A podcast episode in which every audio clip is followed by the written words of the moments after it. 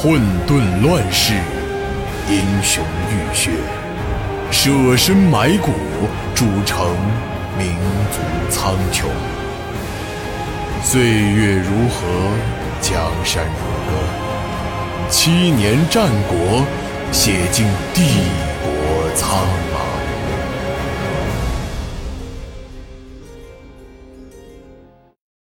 风渐渐小了。透过厚厚的云层，月亮终于露出了半个身面。虽然时隐时现，却多少带来一些微弱的光亮。而在前行殿外的阶梯下，此刻出现了一些火把的光亮。孙重辉将脸上的泪水擦拭干净，加快步伐走下台阶，朝一群人影的方向赶去。这些人。就站在大殿下方的台阶上，毕恭毕敬连成一排。见到孙重辉下来，人群中立刻有一个人迎了上去。丞相大人，一切都准备好了。童余舟双手合拳，声音铿锵有力说道。孙重辉转动着一双又圆又大的眼珠子，脸色阴沉的点了点头。他原本皮肤就生得黑，巨大的眼珠又微微突出，在灯火的阴暗处就显得格外突兀。下到台阶之后，孙重辉迅速扫了一眼人群，然后径直朝人群中的一个人走了过去。等走到那人跟前，二话不说，直接将他拖出人群。紧接着。孙重辉猛地抽出了腰间的短剑，一剑就从那人腹部刺了进去。这人哪里有时间反应？别说是求饶，连叫喊一声的机会都没有。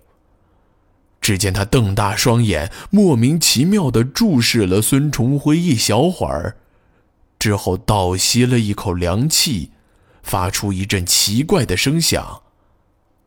眼珠子就翻上了天。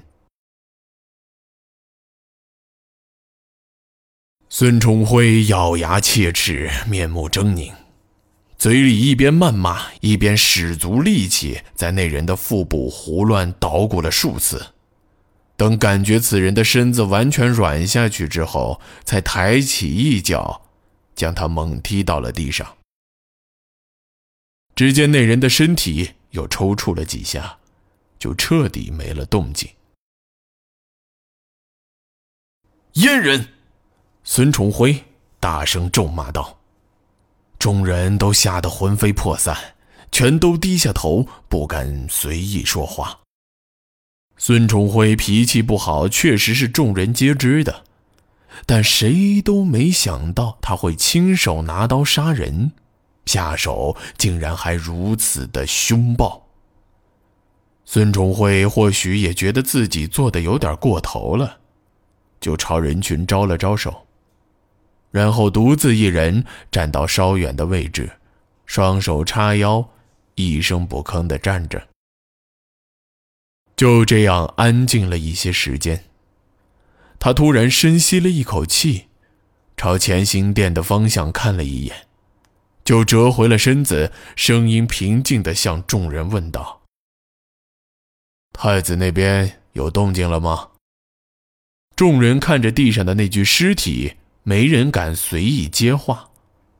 过了好些时间，才有一个戴着高帽、身材矮小的肥胖官员，似乎想起这是自己的责任，才惊慌失措地从人群中跑了出来，声音颤抖地答道。太太子那边应应该马上就会有行动了。孙重辉目光凶狠地朝那官员瞪了一眼，吓得这胖子立刻四脚贴地趴到地上，身子一个劲儿不停地发抖。慌什么？孙重辉又咆哮了一句，然后三步并作两步冲到那人跟前，抡起一脚就朝那人的脸上踹过。这官员或许以为孙重辉要杀他，根本还没被踢到，就先晕了过去。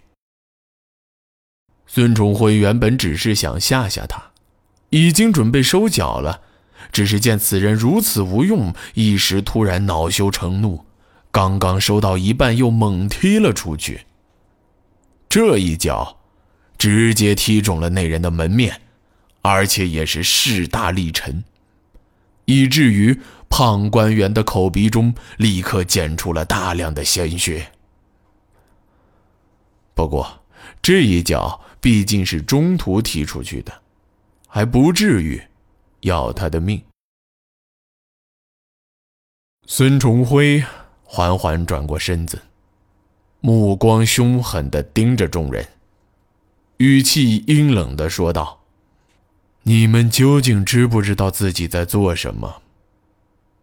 你们难道觉得自己还有什么选择的余地吗？”今天夜里有很多人会死，但是他们不死的话，我们就得死，都懂吗？你们还想不想活下去？这副模样能活下去吗？你们觉得我杀这阉人杀的过分了？要不是有这些阉人作祟，太子又怎么会回来？太子不回来，还会有今天的事吗？话音未落，所有人都开始不停的点头，只是没人敢抬头直视孙重辉。正在这个时候，城门的方向出现了一束火光，火光忽明忽暗，快速朝前行殿这边移动。孙崇辉望着城门的方向，紧皱的眉角却出人意料的舒展开了。片刻之后，一位身材高大、气质不凡的男子骑着一匹深棕色的大马出现在孙崇辉和他的幕僚面前。漆黑的夜色下，忽明忽暗的火光只能照出男子的一部分轮廓，但黑暗却丝毫无法掩盖那精致的五官、高大的身躯，以及举手投足之间散发出来的。独特气味丞相大人，周文义一个翻身就从马背跃到了地上，动作娴熟的甚至不像是一个文官。他十分从容的走到孙重辉面前，恭恭敬敬的行了一个礼。孙重辉喜形于色，也作揖笑道。周大人终于回来了，本相可是吵了你很久啊。周文义又鞠了一躬，深有歉意的答道：“大殿的防守还有一些疏漏，不亲自去一次，实在放心不下。现在一切都办妥了，请丞相放心。”孙重辉抚摸着半白的胡须，赞赏的点了点头：“无妨，无妨。”周大人，请到这边来，有些事情本相还想请教一下大人。就在两人离开之前，孙崇辉突然回过身，对身后的童余舟小声嘱咐了一句：“余舟啊，你就按照之前的计划执行吧，和大人们商量一下。哦，对了，如果徐大人一会儿回来了，就让徐大人。”去那边找我们。